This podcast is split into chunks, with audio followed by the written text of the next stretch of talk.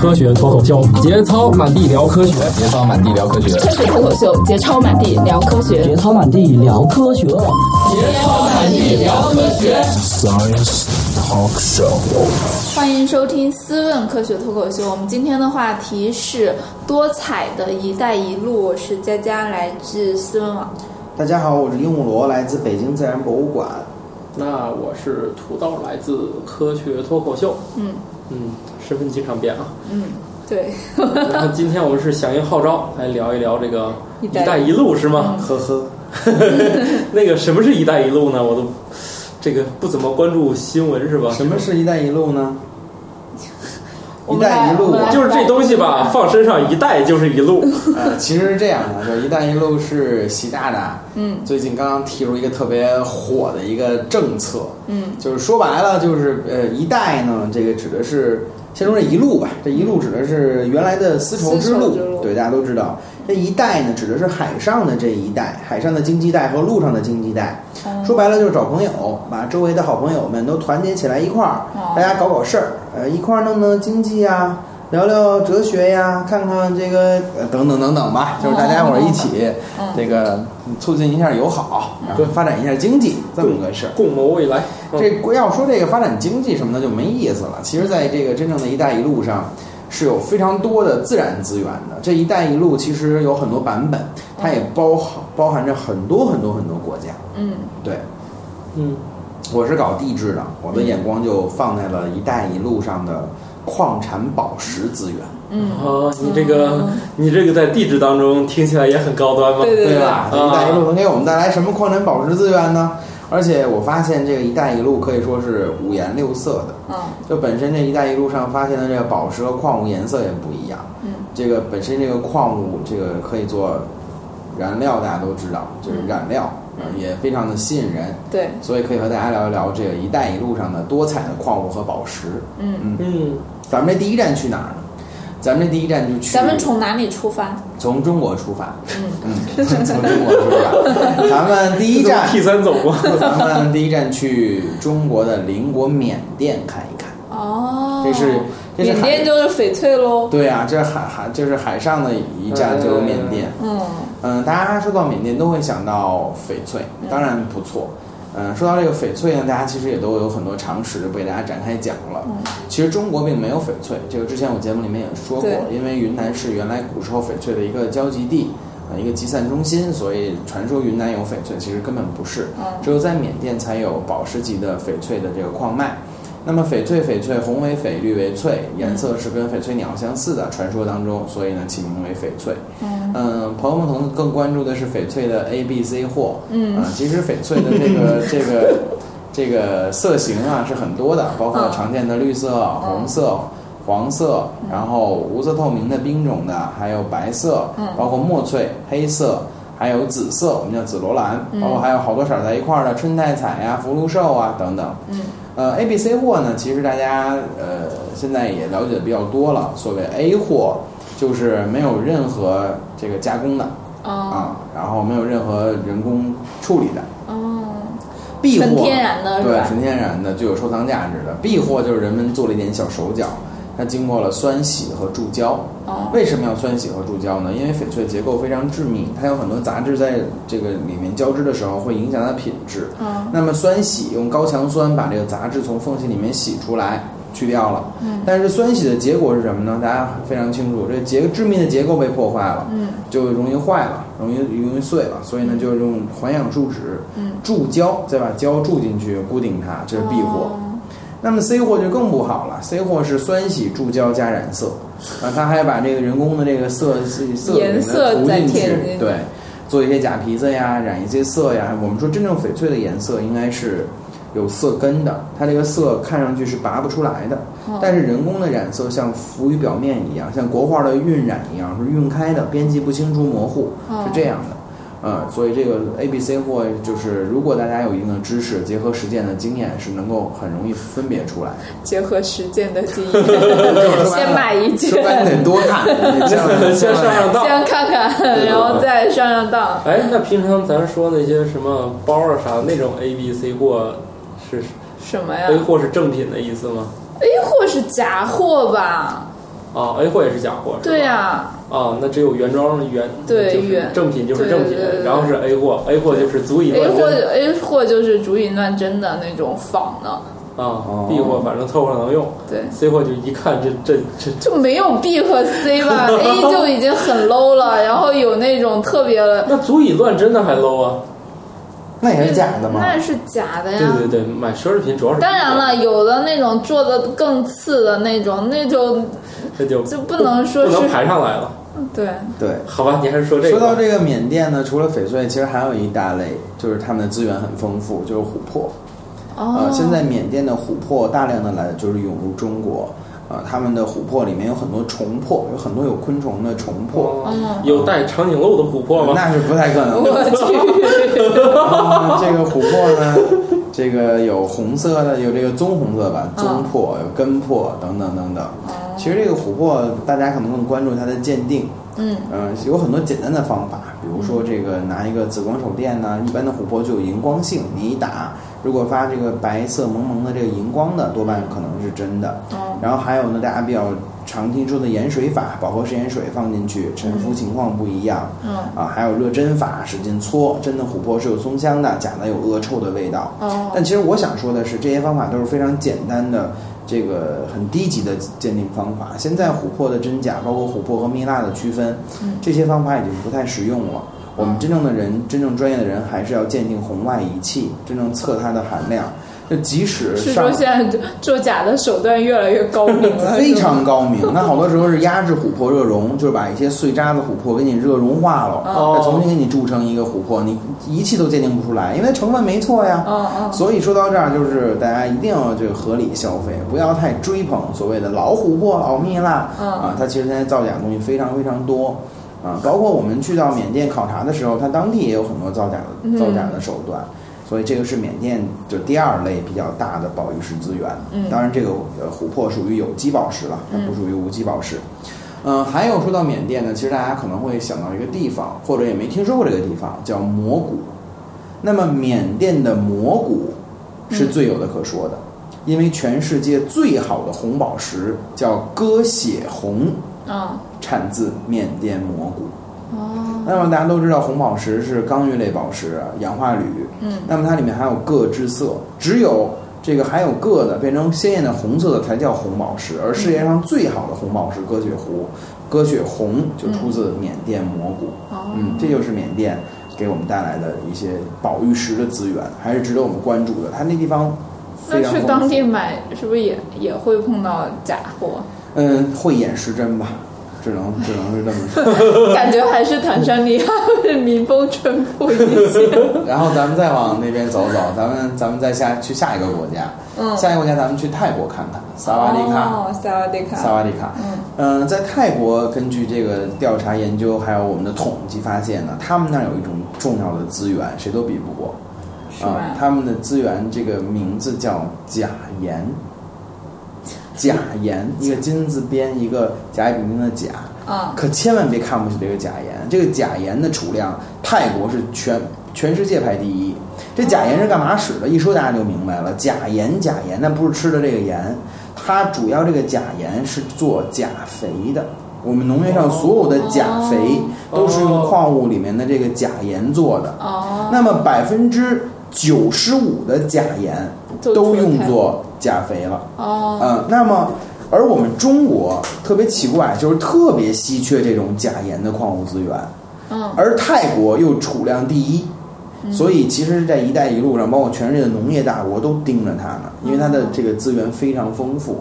其实说白了，我们要是没有钾肥，农业会非常的不好不好办，因哦为钾肥、氮肥、磷肥都是重要的化肥，嗯所以呃，我们经过调查了解，这个泰国的资源嗯钾盐是特别值得大家记住和一提的。其实这钾盐呢，我们并不是说像我们想象的一样是那大盐粒子，嗯其实钾盐它的晶体是很漂亮的，它是透明的这个晶体。嗯那么真正它在野外呢，它会还会有一种形式保存，叫钾盐湖，就是是一层一层堆起，像像像粑粑一样，嗯一一圈儿一圈儿一圈儿嗯疙疙瘩瘩堆起来的钾盐。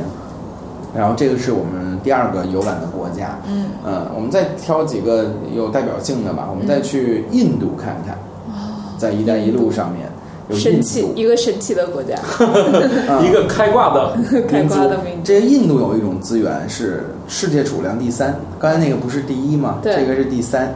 这种东西啊，大家可能没听说过它的名字，但有的朋友呢亲身经历过，经历过这个这个跟他打过交道。嗯，这种矿产资源的名字呢叫做重晶石，重是重量的重，感觉，肯定是至少听你提起过这事儿。晶是晶体的晶，重晶石。你们地质博物馆有展览吧？有有我好像这见过个重这金个石名字，对吧？嗯？这个重晶石跟大家有什么关系呢？有什么科学奥秘呢？问问听众朋友们，谁肠胃不好，做过胃肠的 X 光？嗯，有一种 你做过吗？备餐是吗？对了，哦特别好，我还特别托土豆的爱人给我拿了一个珍贵的标本，一直在使用，你知道这事儿吗？不知道。嫂子给我拿了一瓶白色的粉末状的东西，哎呀，你都不知道啊，我们俩秘密、秘密交流的。哎呀，哎这这个哎呀，这是这么大一你事儿，都不懂这是个啥？ 这为个啥？这个这个标本我一直保留，我们做科普很好用。嗯那么我们都知道，去医院照胃肠的 X 光片要先喝一种东西，嗯这就是备餐。嗯这个备餐是什么？这个备餐就是用我刚才说这个重晶石矿物磨成的粉末制成的，嗯哦它的化学成分是硫酸钡。哦那么为什么要用这个重晶石做备餐呢？因为重晶石具有一种非常奇特的吸收 X 光的功能。哦大家可以想象。那么为什么服这个备餐能够跟这个有关系？假设我们这个胃肠部分有溃溃烂，嗯有炎症啊、有糜烂，那么我服一层备餐进去，这个备餐就填补了这个烂的地方。哦那么再一打 X 光，大家就会发现没烂的地方是透明的，嗯但是有阴影的地方，就是它已经溃烂了，一些炎症的地方，嗯它那个地方由于被这个备餐深深的填填充了，嗯吸收了一个阴影出来，所以我们通过这个奇妙的现象来诊断你的胃肠是不是有炎症了。哦所以这个重晶石资源也非常重要，跟我们的这个医学，包括健康卫生是很很很很有关的。嗯那么这个备餐其实是非常细、非常细的粉末，嗯白色粉末来冲的备餐。哦对，这个就是我们说印度比较著名的一个矿产资源，嗯需要大家了解到的。嗯、我们再往这个这个海上走走，再再嗯坐船游一游，咱们可以来到的是斯里兰卡。哦对，斯里兰卡其实大家并不陌生，对它被称为这个宝石的眼泪，就是它的这个宝石太多太多太多了。嗯啊嗯，包括它的红宝石、蓝宝石啊，包括碧玺呀、猫眼呀、它那都有。嗯但是说到这个斯里兰卡，嗯最有名的是哪种呢？猜一猜，斯里兰卡是蓝宝石。啊、哦我们说蓝宝石分为卡蓝和泰蓝，一个是哎泰我国又蓝想宝起来，石。是有蓝色的红宝石，还是有红色的蓝宝石？哎，这待会儿给你讲，彩 那叫彩色蓝宝石，就是蓝宝石里面也有粉的哦啊，也有粉的。啊，一会儿再讲这个，就是说这个为什么斯里兰卡的蓝宝石最好呢？因为它颜色最好，透净度又最高。我们说嗯蓝宝分为两种好品种，一种是卡蓝，斯里兰卡蓝宝石，一种是泰蓝。嗯那么刚才讲到这个彩色蓝宝石是怎么回事儿呢？我们说，不管是红宝石还是蓝宝石，它都是刚玉类宝石，都是氧化铝，嗯因为含有不同的致色离子，有不同的颜色。嗯啊，比如说含铬就是红色的，那么只只有含铬是红色的叫红宝石，嗯剩下的含有铁呀、钛呀都是其他颜色的了。嗯所以蓝宝石就有黄色的、粉色嗯的、绿色的、黑色的等等各种各样的颜色。哦比如说我们中国昌乐，在山东昌乐蓝宝石故乡，嗯咱们中国的蓝宝石由于含有大量的铁，就是发黑色的比较多，哦啊，蓝的并不太多。那我们说。买的时候就要区分了，我买的是蓝宝石还是彩色蓝宝石？嗯在所有的蓝宝石当中，只有蓝色的叫蓝宝石，其他的像我刚才说过的粉色的呀、红色的呀、黄色的、绿色的呀，嗯哦都叫彩色蓝宝石，所以这个大家一定要区分开。那么说到这个蓝宝石啊，其实现在也挺好玩儿，有个新闻，最近某高大上手机品牌说要拿蓝宝石做屏幕，嗯，大家都听说过这对个事对儿。对。那它这就号号称那个手表的就贵一点儿的那个屏幕也是拿那哦个嗯什现么，在后来又放弃了。后来又对放弃了。首说先那，个还是掉地上容易碎。嗯，首先为什么它这里面有科学的东西？首先，它不能用宝石级的做，这不太现实。嗯它肯定是用工业级的蓝宝石做，嗯或者合成蓝宝石做。嗯那么为什么用蓝宝？这个噱头在哪儿？为什么拿蓝宝石做屏幕？嗯大家可以做一个实验啊，大家在在嗯这个收音机前，可以把自己的手机拿出来，嗯，然后呢，点亮自己的手机屏幕，嗯嗯，然后呢大家拿这个指甲敲一敲，啊咱们的屏幕大部分都是玻璃的，嗯啊没问题。嗯，好多人为了这个保护这个手机呢，就把它贴个膜膜儿嗯啊。那么这个膜呢，大家希望它对手机有保护，嗯但其实大家会发现，我们贴膜的目的是为了防止一些常见的物品，比如说钥匙、嗯硬币，这它别有个划伤在对兜里。但其实这个膜是真的管这个用的吗？大家可能也没想过。嗯大家会发现，其实我贴了膜，过不了多久，我手机依然会被划，屏幕依然会会会乱乱的。嗯，那大家就要想想了，划坏手机屏幕的凶手到底是谁？主要是灰尘是吗？今天我先做一实验，让二位看看啊。嗯，我这个手机来的时候特意把膜给揭了，你看这个没有膜，对，没没有膜吧哦膜，没膜，为了排除干扰。嗯啊，咱们跟手机接触最多的就是钥匙、硬币，无外乎这些对对东对西。我拿一把真钥匙，你掰掰，这肯定没问题。嗯啊，那么我使劲的划这个手机会什么样呢？嗯应该没有什么问题是吧？大家看啊，我使劲划，特别特别使劲，你看到了，嗯，你也可以来划，也没有什么声音，你使劲来划这个，使劲使劲再 使劲，你要像我你这别样给，它摁坏了。你看我给你拿手啊，嗯，嗯哦，这个力度下去你都开始心疼了，但是你们没有任何的问题。嗯这就告诉我们，其实我们所说防的这个钥匙呀嗯和这个硬币呀都没有用。搞不了它的。为什么？因为我们说这里面有科学知识，谈到一个矿物硬度的概念。嗯什么是矿物的硬度？就是各自然界各种各样的矿物相互摩擦、相互嗯克蚀，把它们凭大小本事硬度去分级。对，这是摩斯一个矿物学家摩斯发现的、嗯啊，不是用硬度等级，哎对，不是喷头的 那个摩斯不啊，嗯那个不是发胶那个，对摩斯开始排了，嗯呃，叫一二三四五六七八九十排到十。那么排到十呢，各有一个矿物代表，对硬度都试出来了，有个口诀，我慢点说，叫华石方银磷正石黄钢金，我一会儿再解释。啊，那么我们玻璃的硬度通常呢是五点五嗯到六点五之间，因为是人造的，有时候不一样啊，五点五到六点五之间。嗯，和我们的钥匙这种金属的材料，其实硬度只有三四左右，哦，所以硬币和钥匙根本划坏不了手机屏幕。嗯而这会儿大家就该想了，划坏手机屏幕的究竟是谁？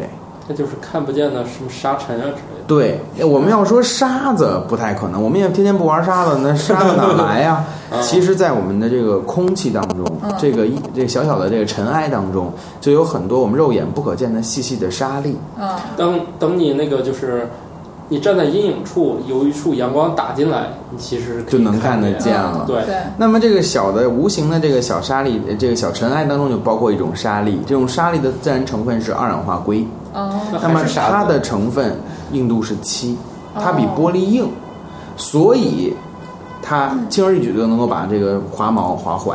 嗯所以我想让大家也明白了，为什么用蓝宝石做屏幕？因为蓝宝石的硬度是九，哦，能够抵抗这些外界的刻划，所以它的噱头当时是这么来的。当然后来也没实现哦就了。抗滑，看啊滑，但不看 摔，但是摔但是它脆性高，我们讲这个矿物还有脆性这个概念，那嗯么脆性一高就容易摔坏，所以它最后也没应用成。哦所以回到那个口诀，大家就理解了。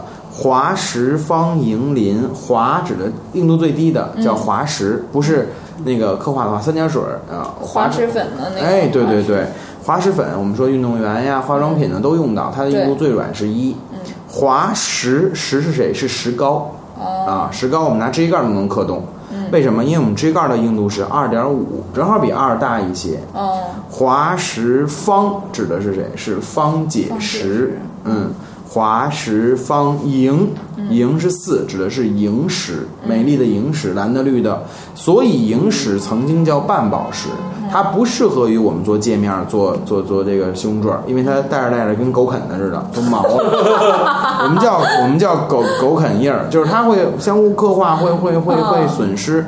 所以滑石方萤磷磷大家不知道是磷灰石，硬度是五，磷灰色的灰磷灰石，滑石方萤磷正正常石，嗯，正石又出现一石，这是什么？这是石英，哦，是一，到期了，啊，正石黄黄玉，钢九是钢是钢玉，就是我说的蓝宝石、红宝石、钢玉类的。华石方银林正石黄冈金，这金金就指的是金刚嗯金刚石，嗯就是钻石，它的用途是石，所以这么来的它这个科学道理在这儿，所以大家就可以了解到矿物的硬度，还有为什么拿蓝宝石做屏幕，嗯，这个是我们去这个斯里兰卡玩一圈，嗯，最后一站咱们去“一带一路”的土耳其看一看哦。在土耳其有一种资源也非常丰富，世界排名也比较靠前的，无论是种类还是数量都非常多。这种资源就是大理石。嗯、嗯，我们很多的建筑用材料都要用到大理石，包括厨房装修什么的。嗯，说到这儿，好多朋友特别关心一个话题，就是大理石究竟有没有放射性？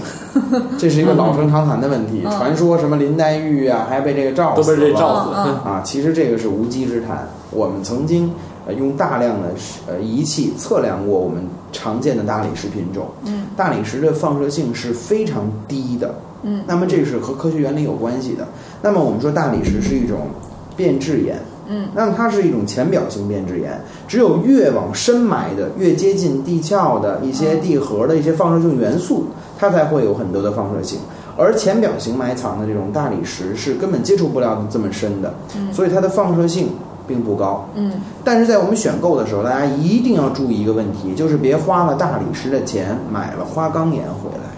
嗯那什么是花岗岩呢？嗯就是我们现在墙体外用的这些建筑石材，嗯有暗色矿物的、红的这些，这些是花岗岩。嗯往往花岗岩的辐射性非常大，为什哦么？因为它是侵入岩，它是火成岩的一种。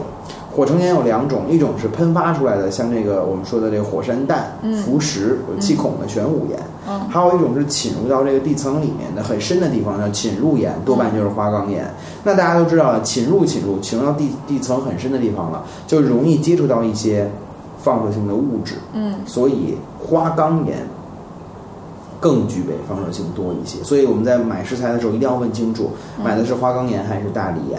在买大理岩的时候，也尽量买天然大理石，不要买人造的，因为人造的它会有一些染色的制剂，那么这些染色的制剂就容易常年缓释，携带这种不好的东西。嗯那么还有就是在颜色挑选上，我们一定要注意买这种发白的、天然的、比较细腻嗯的。大家看这个像国画石一样啊红的、绿的，这肯定是人人工有加工的，哦所以大家也不要去去买这些东西。嗯所以呢，就是这“一带一路”上其实东西还非常非常多。总结一下，“嗯一带一路”五国行，嗯，咱们说了五个国家：对我矿产宝石、重群英、嗯翡翠、钾盐和琥珀。嗯蓝宝、大理石，还有重金石。嗯这石头虽小，立大功，嗯地下宝藏千万种，重走丝路受启迪，共同合作大 繁荣。完事儿。哎呀，你哪儿一套一套的来的 呀？所以这些东西为了方便大家记忆吧，嗯就给它编辑一下，就比较好弄。那说到这个“一带一路”，刚才我说过，啊果然是我们这个最最爱钻研政策的嘉 宾，应该都没有之一了。 没有没有，我是这个这为了大家方便记忆，嗯给大家总结一下。思问网珍惜你的每一个为什么。这个人民大众喜闻乐见的啊，说顺口溜儿对表现形式，艺术表现形式，对对对，民间艺人嗯啊，呃，其实说到这个“一带一路”，它不仅是这些矿产资源，它本身这种矿产资源的颜色也是五颜六色的。对，这就提到一个话题，就是矿物染料、矿物矿物颜料。嗯其实这个矿物颜料一直是从古时候人们就非常认可，直到现在，很多的珍贵的东西，比如说像唐卡嗯啊，还在用这个矿物颜料在换。嗯那么其实这个矿物矿物这个颜料呢，种类和色情有很多。我们举几个例子说，啊嗯比如说这个红色的，我们先说红色，红色的这个就是颜色朱砂嗯背后，对，就是朱砂，也叫沉砂。那么这个朱砂和沉砂呢，一直以来用作红色的这个原料来做。嗯那么比如说大家都知道，在这个我们老说这个丹青嗯啊，这个丹其实指的就是这个红色是朱砂。嗯那么据考证呢，在距今六千万年的河姆渡时期，嗯就已经人们在用这个天然朱砂在绘制这些东西了哦啊。那么这个朱砂究竟是什么呢？其实这个朱砂我们的学名叫沉砂，嗯它是一种天然的硫化汞，它其实是有有有有一些有毒毒有性有的毒性的，对。那么这个这个朱砂呢，其实很有意思，在这个波斯语和阿拉伯语里面，它被译为龙的血液，所以它颜色非常的这个、哦这个著名。然后在古代到现在都在用这个朱砂再再去画，包括在我们的这个乾隆时期，有好多文物，它叫这个朱砂漆盒。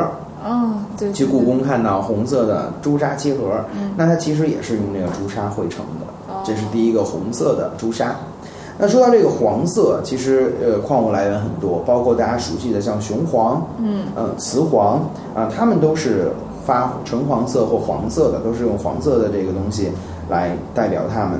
那其实说到这个雄黄、雌黄，最有名的这个杰作是咱们莫高窟的壁画。啊，嗯上面有大量的这个这个黄黄色部分、橙色部分嗯啊，都是用这个雌黄和雄黄来进行绘制的，嗯包括还有一幅非常著名的这个名画，呃，叫做这个艺术家的父母，是这个苏格兰画家大卫呃画的，他嗯这个整个这个女性的这个衣服也是拿这个雌黄和雄黄来来画的，这个大家也哦也可以关注一下。嗯那么除此以外呢，还有一些就比较亮的颜色，比如说绿色，嗯那么绿色大家会想到哪种矿物呢？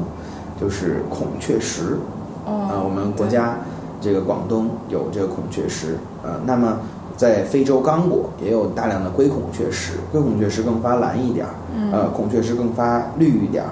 那么孔雀石呢，在中国古代叫做绿青，它名字就叫绿青，它是传统国画颜料的主要的一个来源，就是孔雀石，还有待会儿我讲的这个蓝色蓝铜矿。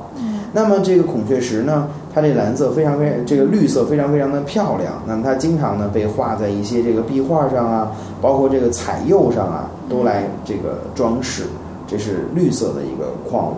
嗯然后再说到这个蓝色，嗯蓝色有两种矿物来源，一种是青金石，嗯一种是蓝铜矿。这两种这个矿物经过研磨粉碎以后，都可以直接做成矿物颜料。啊嗯直接兑水就可以了，是吧？对，直接嗯兑水就能直接化了就。跟那哎，你说是不是矿物就跟那个跟那个那墨汁儿似的，磨着磨着加点水，它就对呀、而且这个矿物颜料有个特点，它是经久不褪色的，而且有金属光泽。曾经，嗯、地质博物馆办了一个矿物画展，那每幅画拿出来都跟刚刚画好一样，那个金属光泽非常明显，是其他颜料替代不了的。哎，那你说它是不是也得有一个要求？这玩意儿不能太坚硬。它已经磨得非常细，非常细了，就是极粉末级的，它最不牵扯到。哦，你说那当然了，它硬度不能太高，不然根本磨磨碎不了， 是是这意思吧？它硬度都在五以下，一般都在五以下。啊， 是硬度太高，它也不好弄，是吧？它都是大渣子，一个一个的，把纸扎漏了，怎么 用？啊那肯定不行，那不就是碎碎块儿吗？没法把金刚石给磨碎了当。那像金刚石和这个蓝铜矿，我们国家有产呃，金刚石我们国家辽宁大瓦房有很多啊、哦辽宁包括山东，呃，也产山东这个长林，长林钻石就很有名的，哦都是产金刚石的地区。像我们的蓝铜矿在广，我们刚才说过那个，在我们国家的这个广东阳春，嗯啊、包括它的这个蓝铜矿是世界著名的。哦对，那么蓝色的这个染料呢，主要就包括这个蓝铜矿，还有嗯青金石。嗯那么青金石其实大家现在特别特别喜欢。嗯那么青金石，我们帝被王哎之帝石王之石，对，包括我们这个天坛的这个蓝蓝色，嗯都是像青金石一样的，所以对古代皇帝特别喜欢这个颜色。那么这青金石呢，本身它是一种硅酸盐的矿物，它就比较坚硬，嗯哦所以就磨它的时候非常费劲，就是要使劲的进行研磨。那么这个青金石，它其实呃是阿富汗的国石。呃，那边丝绸之路的时候，就经常把我们的和田玉带到阿富汗，嗯哦换一些这个青金石回来。哦对换回来了对，然后它也是这个蓝色宝石当中比较有名的一个。嗯，啊，讲完了蓝色的以后呢，咱们咱们再说说这个白色和黑色，嗯啊，包括还有褐色。呃，白色的一般我们就用这个石膏，啊，哦还有一种叫白垩，就白垩土，白垩纪就这么来的。有一种矿物叫白垩，哦啊，它白垩纪地层分布很多，白垩土是这个白色的，嗯然后黑色的就不用说了，碳，哦啊，直接拿碳染就可以了。啊，还有褐色，褐色就是呃，我们知道一种矿物叫褐铁矿，嗯啊，它磨成粉也可以直接来做这个颜色，所以这个颜色种类也是非常非常多的。基本上常见的这些矿物就是这些，能够用于染色。嗯，大家有机会可以去关注一下唐卡，啊，包括一些传统的国画，都是在用这些矿物颜料在在继续继续画。大家有兴趣可以买一点点。唐卡哇塞，唐卡好贵的，就可以买一点点小的那个矿物，自己磨一磨，试一试，嗯，颜色很鲜艳。哎，像呃要看这种东西的话，就是北京有哪些博物馆有展出？你是说唐卡还是矿物颜料？就是唐卡。唐卡有的时候国博会有固定的展览，当时我记得是在国博还是在首博专门有个唐卡展，哦他还把这个矿物颜料都展展示出来了，就是每一种在一个小的研钵里面哦都倒好了那个颜料，让让观众去看去画。哦我记得当时是国博还是首博办过一个唐卡展，嗯，这些要想去看这些矿物，就可以去地质博物馆找到它们的原身，嗯，就大块大块的那种。但其实我看过他们做矿物颜料，这个过程是我们很难想象的，就是它要。极细心的研磨、过筛、过多少目的筛，然后直到它那个级别能用了，而且它也不是真的像加，不是说像我们说的是加水，像有一些简单的可以加水就就染了，但其实还有很多复杂的加工工艺，加一些其他的一些试剂来把它勾成这个、嗯、这个颜料。嗯，对，嗯，所以刚才说了几种颜色来着？红的、黄的，大家还记得吗？红的是神砂、朱砂，嗯、黄的是雌黄、雄黄。绿的是孔雀石，嗯，蓝的是蓝铜矿和青金石，嗯，褐色的是褐铁矿，褐铁矿啊，黑色的是碳，然后白色的是石膏和白垩，嗯，对，基本上就这些颜色。然后，如果想再听一听关于跟植物有关的颜色，嗯，可以找找我们那一期史军老师说的。史军老师说衣橱里的植物学，嗯，我们这一集讲的是跟矿物有关的颜色，是吧？对。那那集里面讲的有和植物相关的颜色，对。啊，大家可以两期结合起来来听，这就是很著名的天然的染料。对，天然染料。好，嗯，你这个“一带一路”把周边也抢完了啊。然后也把它们画上了美丽的颜色。嗯，这期大家也听累了，大家每次听我节目都快睡着了。不是不是累，不是，关键是你的这个太密集啊，就是这个跟机关枪一样扫射一样，把这个 就大家听你这个节目啊，需要认真就集中精神。听我这节目需要做笔记是吗？需要集中精神听，要不的话信息量太 大。对，稍微一缓神儿，稍微一缓神儿，哎。前面那段又落下了，嗯啊，就很那个，绝对是机关枪扫射可以可以播三期那个一般的脱口秀，然后再播一期这脱口嗯秀，让大家张弛有度。对对对，我我们也有那个稍微有一些文化类的那个，嗯就是稍微会拉长战线一些。像你这个，你每次来我都觉得听起来都费劲啊， 知知识知识密集，知识密集型的。嗯，行吧，虽然我们这个节目今天呢，也就是半个多小时，是吧？嗯但是大家认真听，会发现这个信息量是惊人的。实在不行就重复听，多听。实在不行就重复听，其实多这听个几遍。对，其实这个更浪费时间。这对个一回过头来，还不如那个慢慢说。让让听众听好了，可以变成文字版的发给我们，我们再再传播出去。呃这这也是这也是极好的。嗯啊，好，那我们这集就先这样。谢谢朋友好们，再见。啊拜拜。希望鹦鹉螺同志常来呀。好，一定常来。好，拜拜。嗯，拜拜。科学脱口秀已在各大主流音频平台上线，欢迎大家使用自己喜欢的 app 去收听。另外，嗯，微博、微信关注科学脱口秀，我们每月都会有科托福利活动放出哟，欢迎大家积极参与。